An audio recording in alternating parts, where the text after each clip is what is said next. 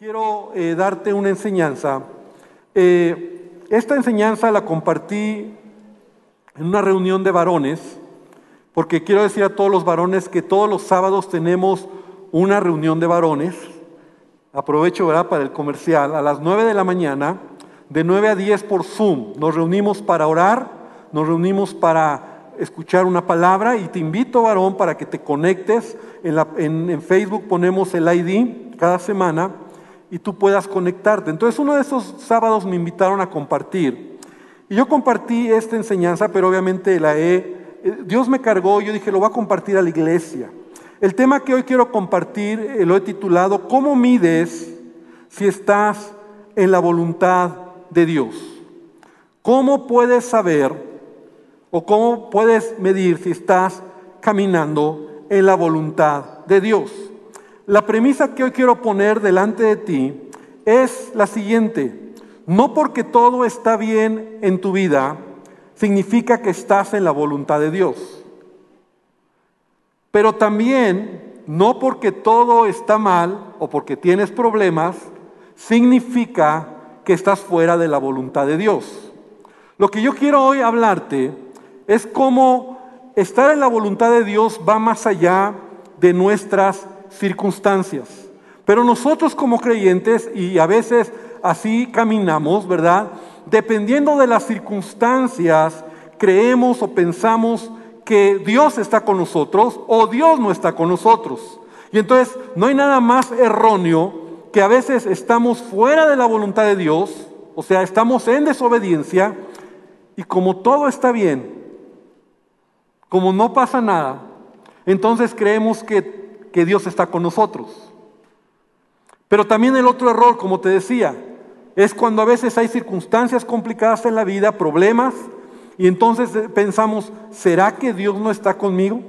¿Será que Dios eh, está enojado? ¿Verdad? Y entonces nos movemos por las circunstancias. Hoy quiero hablarte de dos personas en la Biblia y, y estas dos personas tuvieron una circunstancia similar, pero la diferencia es uno de ellos estaba fuera de la voluntad de Dios y otro estaba en la voluntad de Dios. Y yo quiero que podamos aprender de estos personajes. Y el primero de ellos es Jonás. Yo quiero hablarte de Jonás y quiero que por favor abras tu Biblia en el libro de Jonás, capítulo 1. Y tú dices, ¿dónde está Jonás, verdad? Bueno, está ahí en tu Biblia.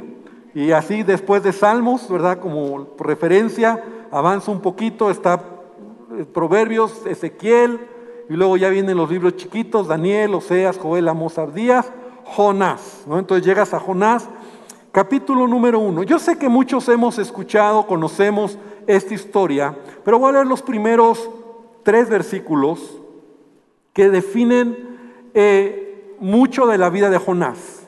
Entonces, Jonás capítulo 1, versículo 1. El Señor le dio el siguiente mensaje a Jonás, hijo de Amitai. Levántate y ve a la gran ciudad de Nínive y pronuncia mi juicio contra ella, porque he visto lo perversa que es su gente. Entonces Jonás se levantó y se fue en dirección contraria. Repite conmigo dirección contraria. Jonás se fue en dirección contraria para huir del Señor. Descendió al puerto de Jope, donde encontró un barco que partía para Tarsis, compró un boleto, subió a bordo, se embarcó rumbo a Tarsis, con la esperanza de escapar del Señor.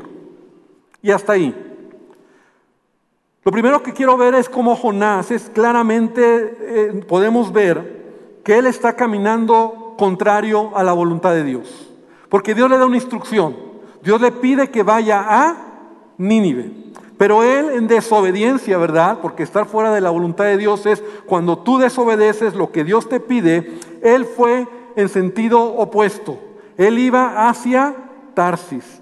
Y dice la palabra que entonces él fue hacia el puerto de Jope, ahí donde está el mar Mediterráneo, el puerto de Jope, para tomar una embarcación. La expresión así lo dice, hay una nave que partía para Tarsis y pagando su pasaje, entró en ella para irse con ellos a Tarsis. Ahora, lo, lo que quiero asentar es lo siguiente, Jonás está caminando fuera de la voluntad de Dios.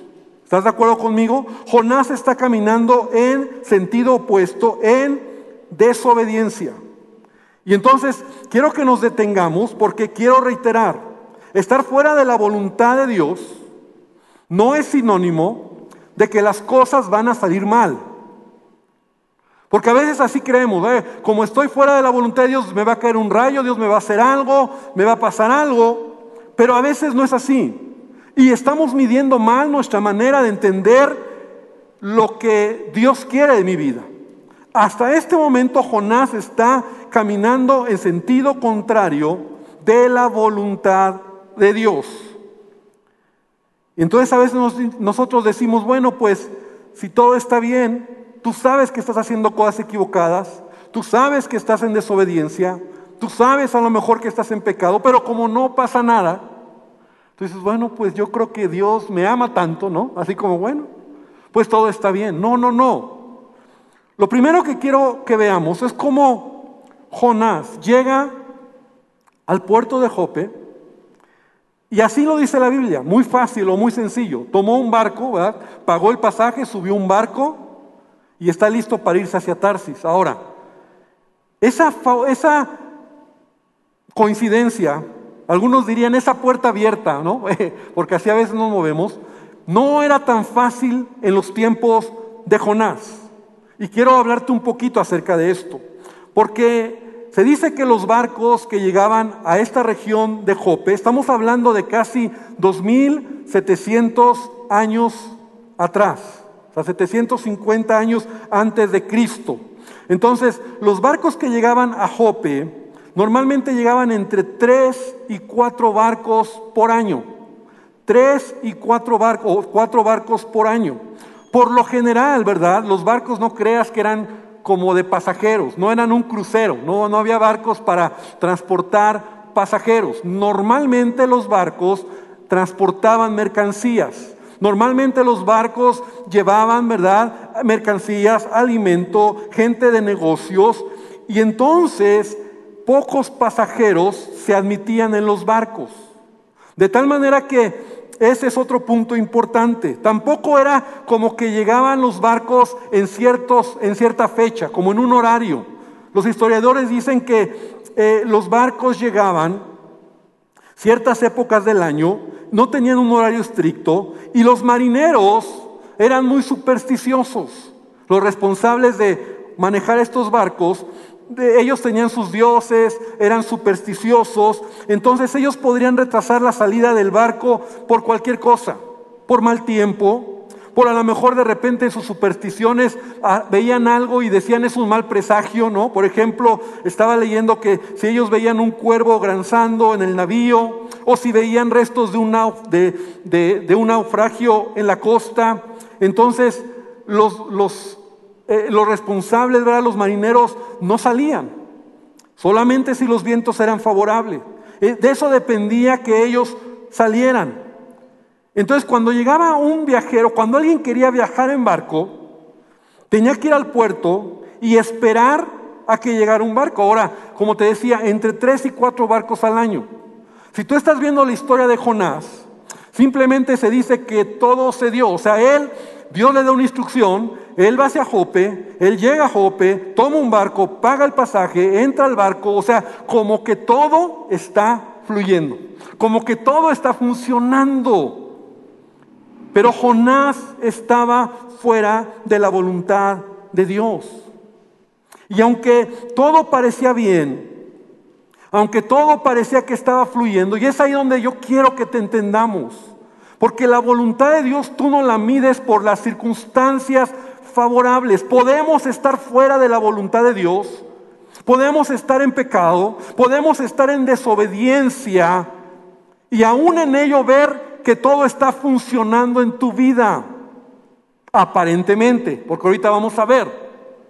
Porque hay una frase muy relevante que quiero resaltar cuando yo estaba estudiando esto hay una frase muy relevante que se menciona tres veces en, la historia de Jonás. Nos dice que Jonás descendió al puerto de Jope. Ahora, yo sé que esa palabra en la Biblia, cuando habla de descender, porque también la Biblia de repente habla, dice, subamos a Jerusalén, y luego descendían de Jerusalén. Se refiere a la geografía, porque obviamente desciendes al nivel del mar, o Jerusalén estaba, a, subías, ¿verdad? Estaba en alto, subías. Pero yo quiero tomar esta palabra, porque tres veces se menciona. Se dice que Jonás descendió a Jope. Luego nos dice que descendió al interior de la nave a dormir. Y finalmente nos dice que descendió al fondo del mar. Tres palabras, o esta palabra tres veces, que me hace ver que aunque todo parezca bien, cuando tú estás fuera de la voluntad de Dios, tu vida está descendiendo. Tu vida está cada vez en una condición peor. No son las circunstancias las que están guiando o las que te deben de llevar, las que te deben de guiar, sino Jonás, aunque él está avanzando en su propio plan, aunque él se siente como en paz, aunque él parece que todo está bien, las puertas se le abrieron, llegó al puerto, había un barco, lo aceptaron, tenía dinero para pagar el pasaje, entró al barco, está listo para irse hacia, hacia, hacia Tarsis él está caminando contrario a la voluntad de Dios. Y entonces Él está en su vida, ¿verdad? Descendiendo cada vez más, o sea, teniendo como esos escalones cada vez de manera más eh, destructiva en su propia vida. De hecho, la Biblia nos enseña que no necesariamente la paz y la tranquilidad es un sinónimo de estar en la voluntad de Dios. Más bien la Biblia nos enseña lo contrario. Mira, Hebreos capítulo 11. Por favor, abre tu Biblia en Hebreos 11. Versículo número 36. Hebreos 11, 36.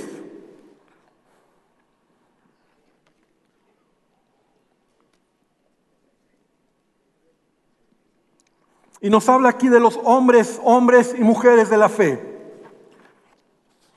Pero ve lo que dice. Otros experimentaron vituperios y azotes. A más de esto, prisiones y cárceles. Fueron apedreados, aserrados, fueron puestos a prueba, muertos a filo de espada, anduvieron de acá para allá cubiertos de pieles de ovejas, de cabras, pobres, angustiados, maltratados, de los cuales el mundo no era digno, errando por los desiertos, por los montes, por las cuevas y por las cavernas de la tierra. Es más, sin duda, estos hombres fueron hombres que caminaron en la voluntad de Dios. Fueron hombres que obedecieron a Dios. Fueron hombres que, que son héroes de la fe. Y sus vidas, sus circunstancias no fueron sencillas. O sea, caminar en la voluntad de Dios no significa que todo va a estar bien. Pero también, por favor, aprende esto. Caminar fuera de la voluntad de Dios no significa que todo va a estar mal. No es así. Y por eso muchos creyentes dicen, bueno, pues a mí no me ha pasado nada. Como Jonás, ¿verdad? Él está caminando, él llegó al barco, todo está bien, las puertas abrieron y él cree que, que puede seguir en su plan de desobediencia. Pero Dios quiere que tú y yo podamos entender que la obediencia es algo que Él espera de nosotros. Tú y yo conocemos la historia. La Biblia dice que de repente cuando ya zarparon, cuando ya iban en el mar, se levantó un gran viento, una tempestad la nave se iba a partir, los marineros tuvieron miedo, clamaron a su Dios, tiraron las cargas que estaban en el mar para aligerar el peso del barco.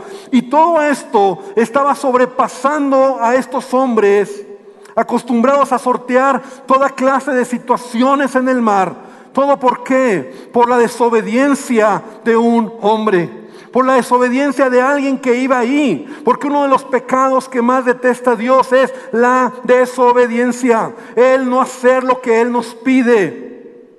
Y la desobediencia es pecado. Santiago 4:17 dice, el que sabe hacer lo bueno y no lo hace, ¿le es qué? Pecado. El que sabe hacer lo bueno y no lo hace, le es pecado. Entonces vemos nosotros cómo Cómo Jonás está caminando lejos de Dios. Ahora, parecía que todo estaba bien. Quiero regresarme un poco. Cuando tú entiendes que Dios tiene un propósito para tu vida. Dios tiene un plan. Cuando hablo de la voluntad de Dios, dice Efesios 2.10, porque somos hechura de Dios, creados en Cristo Jesús para buenas obras. Somos hechura suya, perdón creados en Cristo Jesús para buenas obras, las cuales Dios preparó de antemano. Sabes, tú y yo tenemos un propósito. Dios quiere bendecir tu vida. Cuando hablo de la voluntad de Dios, hablo de lo que Dios quiere hacer en ti.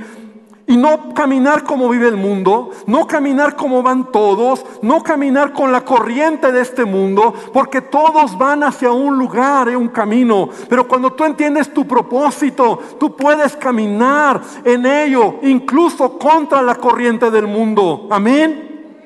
Mira, la palabra de Dios dice, Efesios 2.2, por favor abre tu Biblia, en los cuales anduvisteis en otro tiempo siguiendo la corriente de este mundo. Sí, en otro, en otro tiempo yo vivía así, conforme la corriente de este mundo. Jonás iba conforme la corriente, ¿verdad? Ya se sube un barco, al, al lado de él marineros, gente que llevaba sus vida, sus negocios, sus planes, su propósito. Pero Jonás no podía ir en ese barco porque él tenía otro propósito. La voluntad de Dios para Jonás era otra. Entonces Dios te dice hoy, tú no puedes caminar en tus propios pasos porque la Biblia me enseña que Él tiene un propósito. Pero yo antes caminaba conforme a la corriente conforme al príncipe de la potestad del aire, el espíritu que ahora opera en los hijos de qué? De desobediencia. Entonces la desobediencia va a destruir mi vida. Jonás está en desobediencia y aunque todo está bien, o parece que está bien, él está descendiendo cada vez más.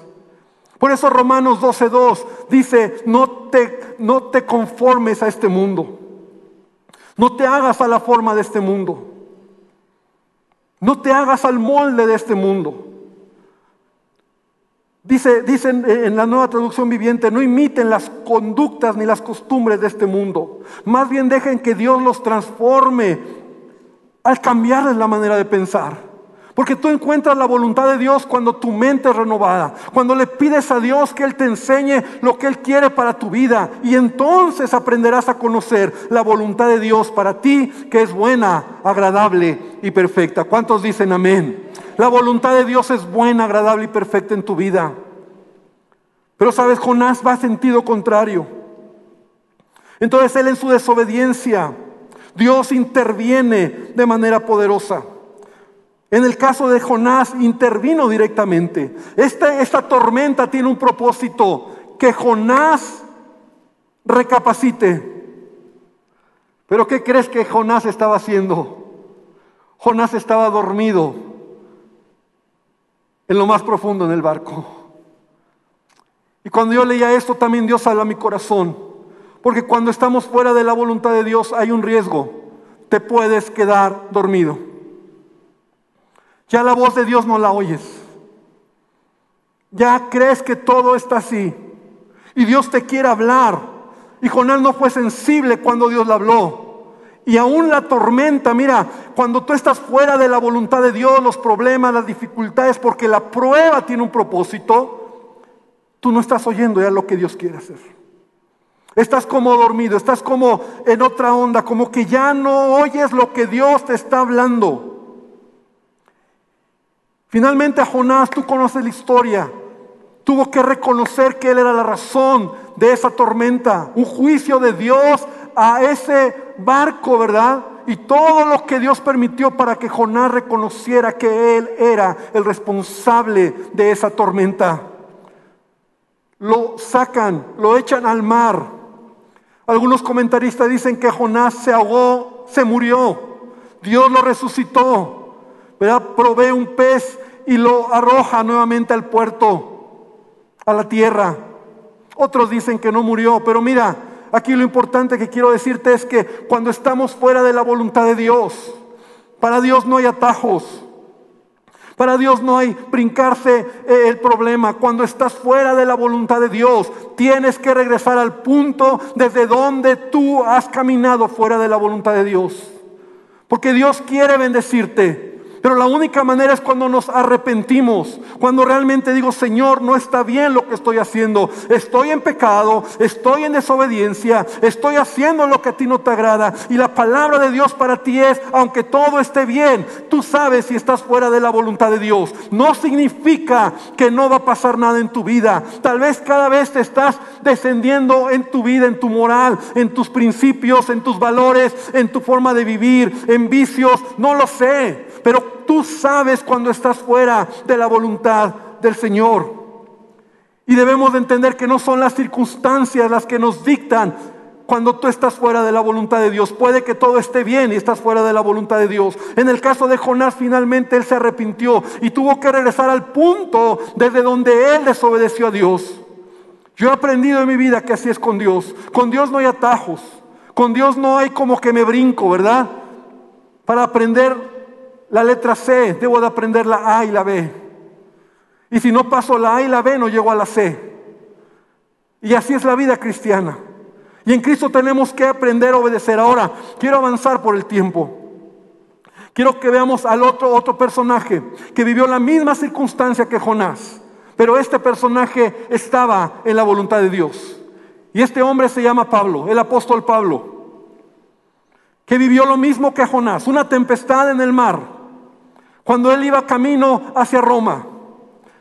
El libro de Hechos nos describe esta historia tan apasionante. Es cuando lo llevan preso para apelar su defensa ante el César. Y en el camino la Biblia nos dice que se desató una gran tempestad, un huracán. Algunos dicen que fue un huracán. Y el barco fue llevado por la tempestad a mar abierto. Y por 14 días, escucha bien, 14 días estuvieron náufragos, sin comer, a punto de morir en una circunstancia muy complicada, donde el terror y el miedo para ellos, el peligro de muerte estuvo muy cerca. Pero Pablo estaba en la voluntad de Dios. Pablo era un hombre que estaba caminando en la voluntad de Dios. Entonces quiero que veas esta premisa. No las circunstancias no dictan si estás en la voluntad o fuera de la voluntad, sino más bien tu obediencia a Dios. Hechos capítulo 27. Voy a leer solamente unos versículos. Hechos 27. Abre tu Biblia, versículo 13. Voy a leer versículo 13, versículo 14 y 15. Dice, cuando un viento suave comenzó a soplar desde el sur, los marineros pensaron que podrían llegar a salvo. Entonces levaron anclas, navegaron cerca de la costa de Creta, pero el clima cambió abruptamente y un viento huracanado, ¿verdad? Así le llama Lucas, un viento huracanado llamado nororiente, algunos dicen era un huracán, sopló sobre la isla y nos empujó a mar abierto. Los marineros no pudieron girar el barco para hacerle frente al viento, así que se dieron por vencidos y se dejaron llevar por la tormenta. Versículo 20, la gran tempestad rugió, esto está fuerte, la gran tempestad rugió durante muchos días, ocultó el sol y las estrellas hasta que al final se perdió toda esperanza. Y ahí va Pablo. Nadie había comido en mucho tiempo. Finalmente Pablo reunió a la tripulación y le dijo, señores, ustedes debieran haberme escuchado al principio y no haber salido de Creta, porque Pablo les advirtió. Pablo les dijo, no, va, no salgamos porque va a haber tempestad, pero no le hicieron caso, pues él era un preso. Los expertos tomaron la decisión, pero sigue diciendo Pablo, versículo 22, pero anímense, ninguno de ustedes perderá la vida, y aunque, y aunque el barco se hundirá, pues anoche un ángel del Dios a quien pertenezco, y a quien sirvo estuvo a mi lado y dijo, Pablo, no temas, porque ciertamente serás juzgado ante el César. Además, Dios en su bondad ha concedido protección a todos los que navegan contigo. O sea, por Pablo Dios guardó la vida de todos. Así que anímense, pues yo le creo a Dios, sucederá tal como Él lo dijo, pero seremos náufragos en una isla. Qué diferente. Las circunstancias no dictan si estás fuera de la voluntad de Dios.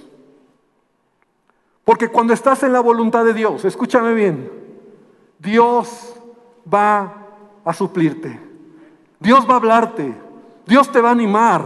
Dios te va a decir, sigue adelante. Sabes, parecía que todo era contrario. Y muchos dirían, Pablo, seguro, a lo mejor estás mal. Porque así caminamos nosotros. Así hacemos nuestra ecuación. Si te va mal, entonces estás fuera de la voluntad de Dios. No, hermano. No depende de circunstancias, depende de tu obediencia. Depende de tu eh, entendimiento en hacer lo que Dios te está pidiendo. Capítulo 28. Para ver otra circunstancia todavía mayor en Pablo. Una vez a salvo, versículo 1, en la costa, nos enteramos de que estábamos en la isla de Malta. Se cumple, ¿verdad? Finalmente la palabra que Pablo les da. La gente de la isla fue muy amable con nosotros. Hacía frío, llovía. Entonces encendieron una fogata en la orilla para recibirnos. Y mientras Pablo juntaba una brazada de leña y le echaba en el fuego, una serpiente venenosa que huía del calor lo mordió en la mano a Pablo. Y los habitantes de la isla ver la serpiente colgando de su mano se decían unos a otros, sin duda este es un asesino, aunque se salvó del mar, la justicia no le permitirá vivir. Pero Pablo se sacudió la serpiente del fuego y no sufrió ningún daño. Repite conmigo, no sufrió ningún daño. Cuando estás en la voluntad de Dios, las circunstancias pueden ser complicadas, pero Él está contigo. Amén.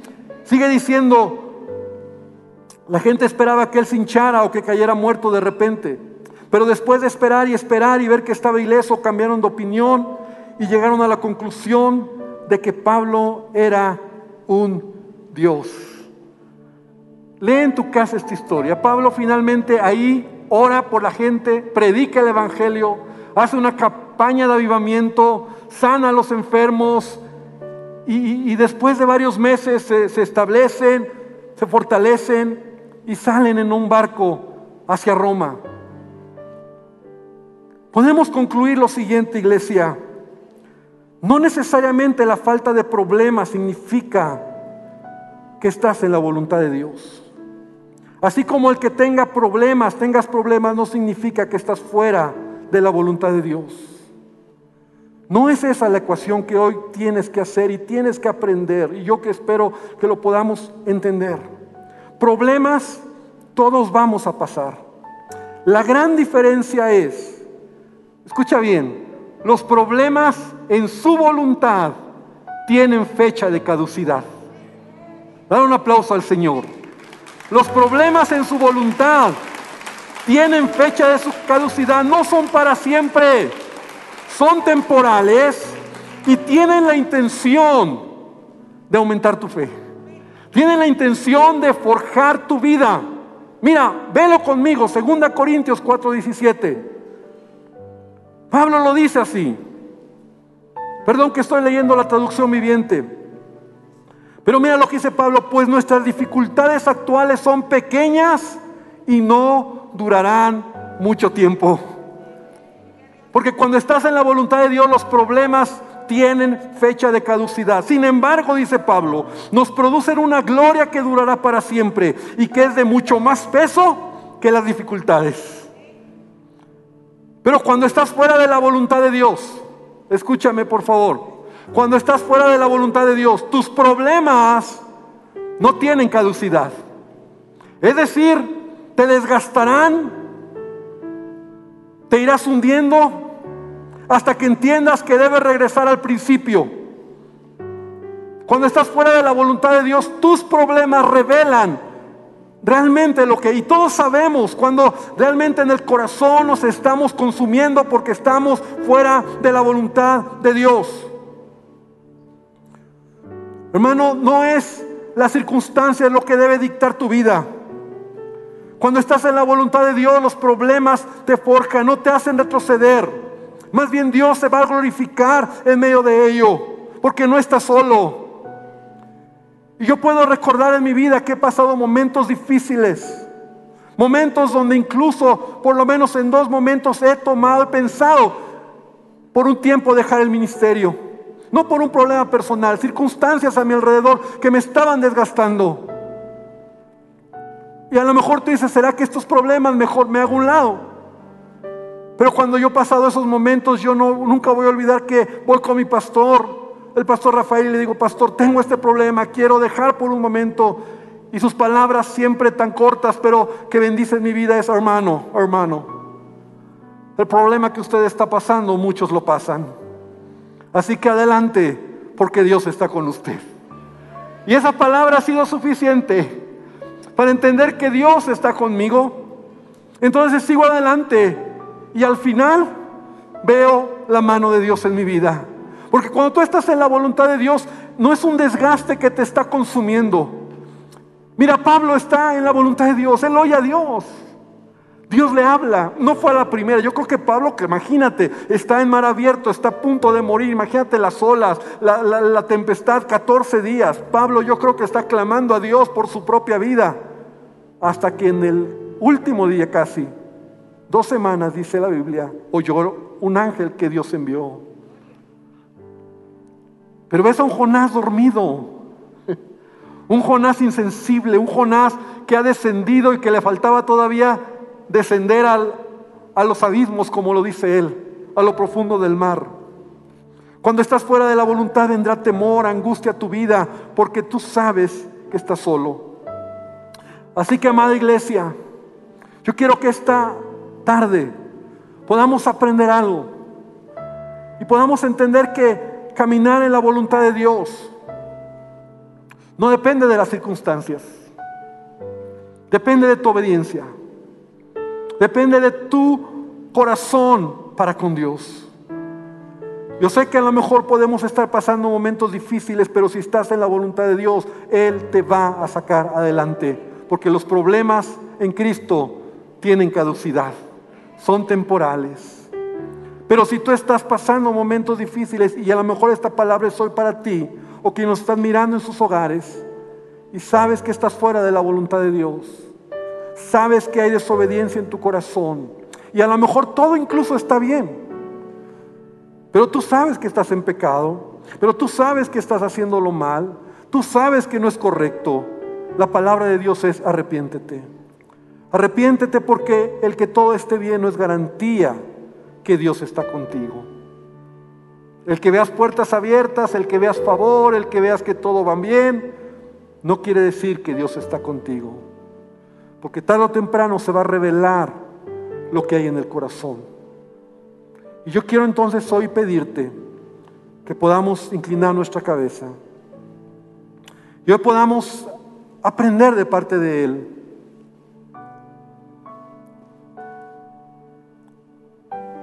La voluntad de Dios para tu vida y para mi vida es, es buena, agradable y perfecta.